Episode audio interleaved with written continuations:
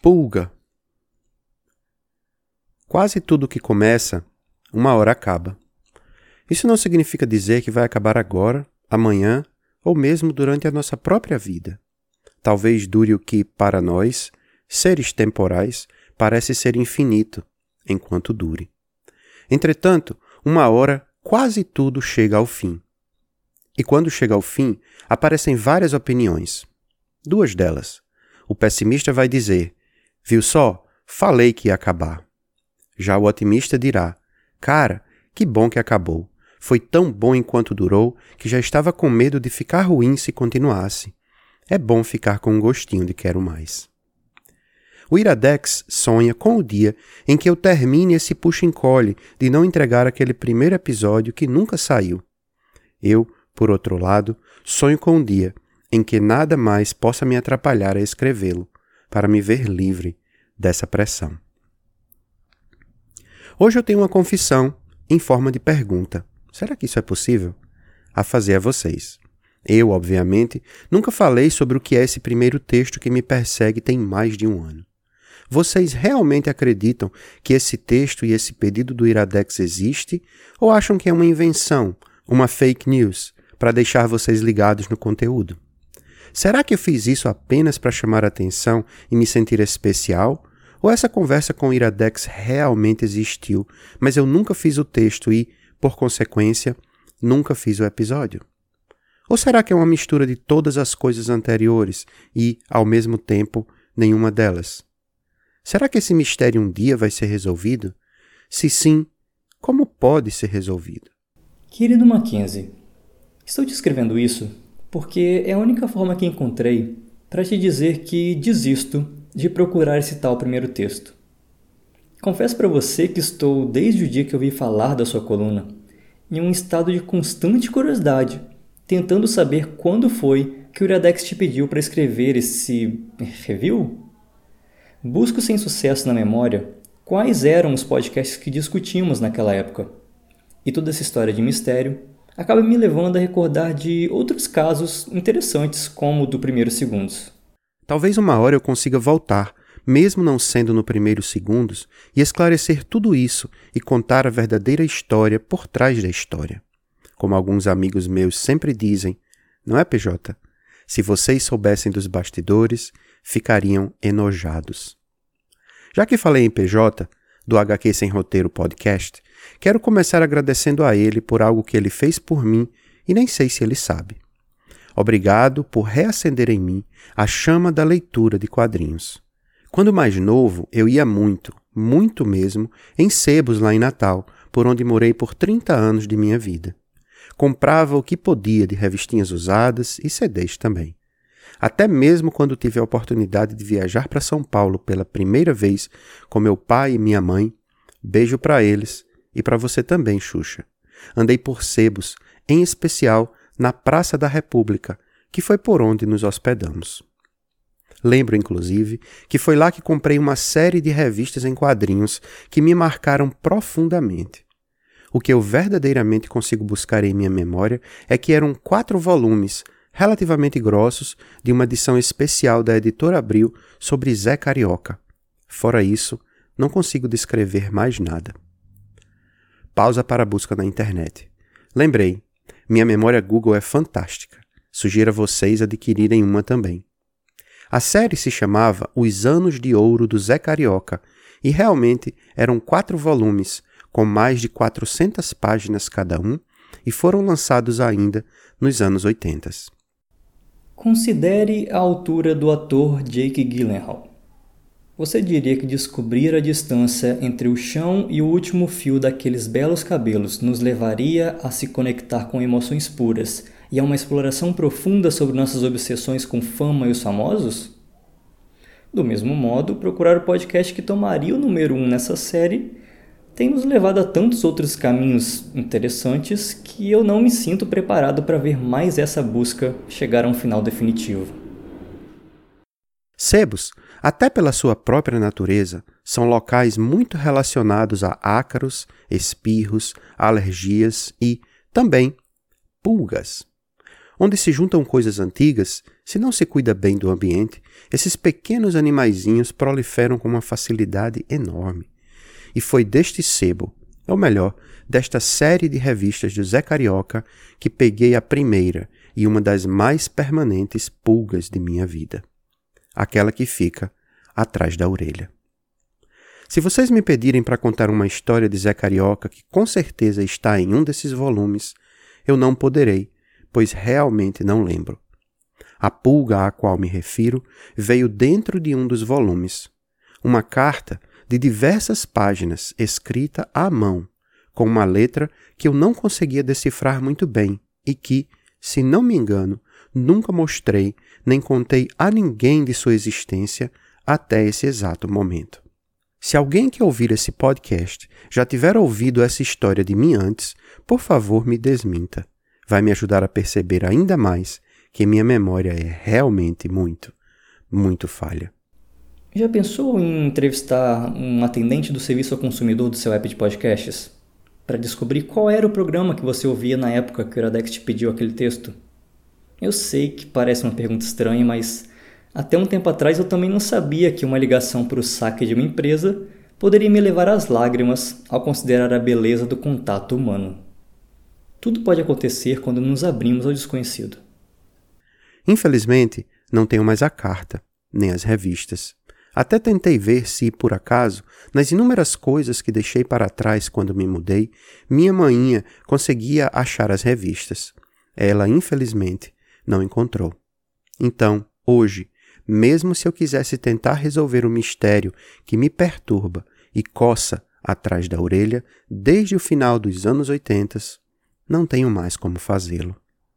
Queria eu ter a disposição de Starley Kine, da Gimlet Media, empresa que é uma das maiores produtoras de podcasts dos Estados Unidos da América, de ir atrás de uma solução para esse mistério. Afinal de contas, Starley é host do podcast Mystery Show. Lançado em 2015 e contendo apenas seis episódios, Mystery Show se tornou um pequeno fenômeno da mídia quando apareceu em maio daquele ano. O que parecia ser apenas mais um show se tornou o vencedor do prêmio de melhor podcast do ano pelo iTunes. Isso tudo apenas para ser cancelado enquanto a segunda temporada era produzida. Não quero dar spoilers a respeito dele, afinal de contas, em que eu me tornaria se, ao falar sobre um podcast de solução de mistérios, solucionar para vocês o mistério que é ir atrás dele e ouvir quais mistérios ela vai resolver. Que tal viajar até o interior de São Paulo só para perguntar ao mociaro se ele quer mesmo receber esse primeiro texto escrito? ou se ele não é apenas um cão correndo atrás do próprio rabo que não saberá o que fazer quando finalmente o texto chegar. Aí você chegaria lá na porta dele, descobriria que nesse dia ele não estava em casa, voltaria lá a semana toda para finalmente descobrir que esteve todos esses dias batendo na porta da casa errada. Tem uma coisa, entretanto, que vale a pena e é importante ser dita: os mistérios que ela resolve, se é que ela resolve algum, não podem ser mistérios que conseguem ser resolvidos apenas pela internet. Ou seja, ela viaja, vai atrás de celebridades, de pessoas desconhecidas em outras cidades, em outros estados. Os mistérios? Ok, vou citar o que tem no website da série. 1. Um, loja de aluguel de fitas de videocassete. Uma mulher se associa a uma locadora e aluga um filme. Vai devolver no outro dia e a loja não está mais lá. Desapareceu. 2. Britney.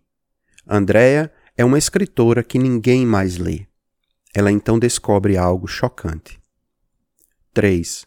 Fivela de cinto. Um menino encontra um objeto encantador na rua. 4.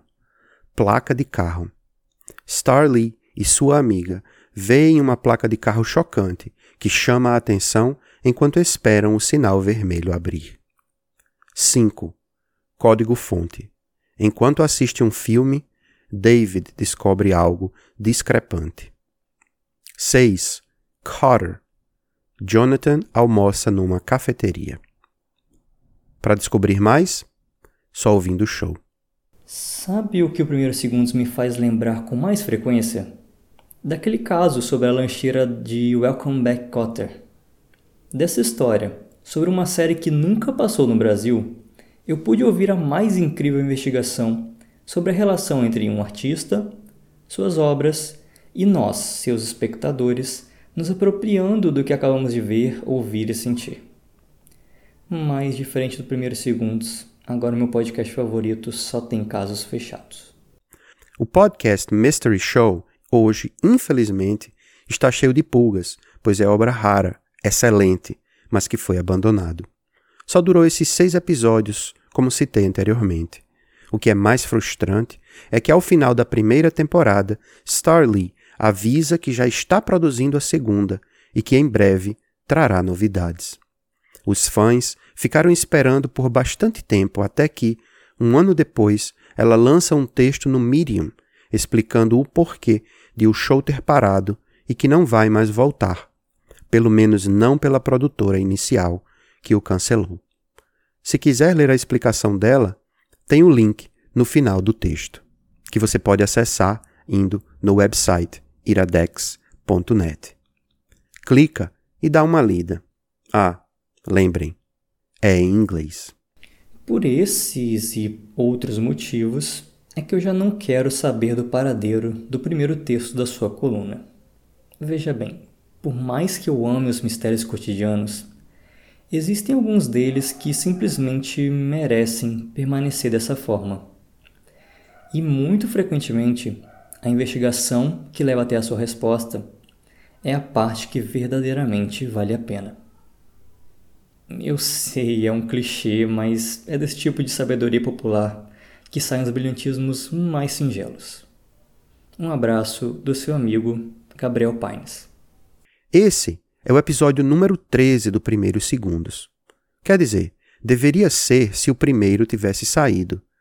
É o 12, sendo o 13, o que dá no mesmo. Isso não é mistério. O mistério é: será que o primeiro sairá algum dia? Ou, para deixar outras pulgas atrás de suas orelhas, será que não já saiu e ninguém percebeu? Vocês sabiam, por exemplo, que existe o registro por escrito em uma das publicações do Iradex barra Bando de Ruma desse papo sobre a possibilidade de existir esse primeiro texto? Se eu disser onde está, ficaria muito fácil de achar. Sabia também que esse primeiro texto seria escrito por mais de duas mãos, ou seja, que teria uma participação de um outro participante do Iradex barra Bando de Ruma? Mistérios. Quem não gosta de um? Para solucioná-los, entretanto, é preciso de tempo. E é exatamente por isso que o Primeiros Segundos encerra aqui sua primeira temporada, para dar tempo de vocês irem tomar banho bem tomado, lavar as orelhas e se livrarem dessa ou dessas pulgas que eu joguei em cima de vocês. Se quiserem testar teorias de conspiração, sintam-se à vontade para expô-las na seção de comentários do site no Facebook do Iradex ou até mesmo no Twitter, arroba Iradex ou arroba Macmelo.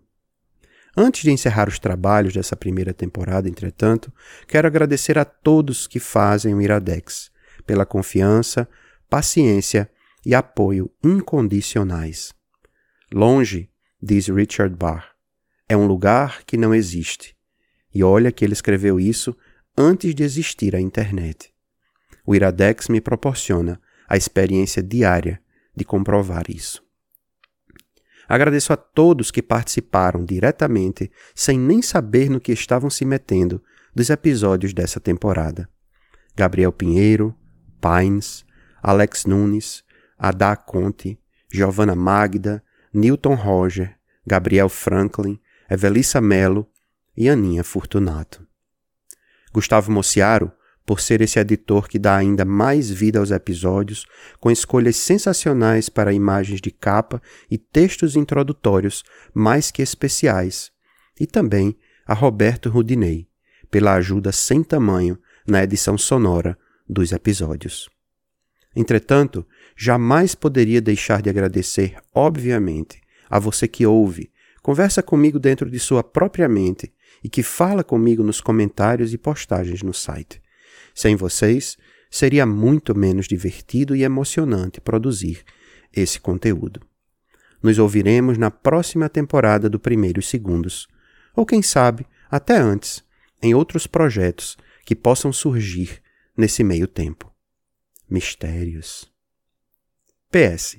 Se fosse nos dias de hoje, eu certamente teria uma foto da carta que encontrei no meio das revistas do primeiro volume da revista do Zé Carioca.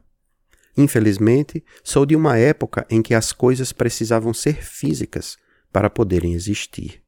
Essa pulga continua e deve permanecer comigo para sempre. Segundo especialistas, não sei quem são eles, pulgas só ficam em cachorros sarnentos. Não permitam que isso aconteça com vocês também. PS2 Depois que eu li o final do texto essa semana e fiquei sabendo que existe uma pista em algum lugar por aí, minhas energias investigativas estão revigoradas. Me considere de volta ao caso. Eu vou descobrir qual era o texto original e volto na próxima temporada para te perguntar se acertei.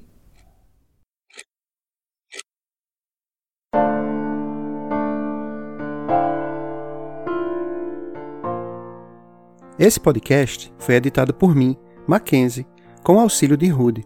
Você pode nos ajudar dando 5 estrelas no iTunes, fazendo seu comentário e compartilhando com seus amigos.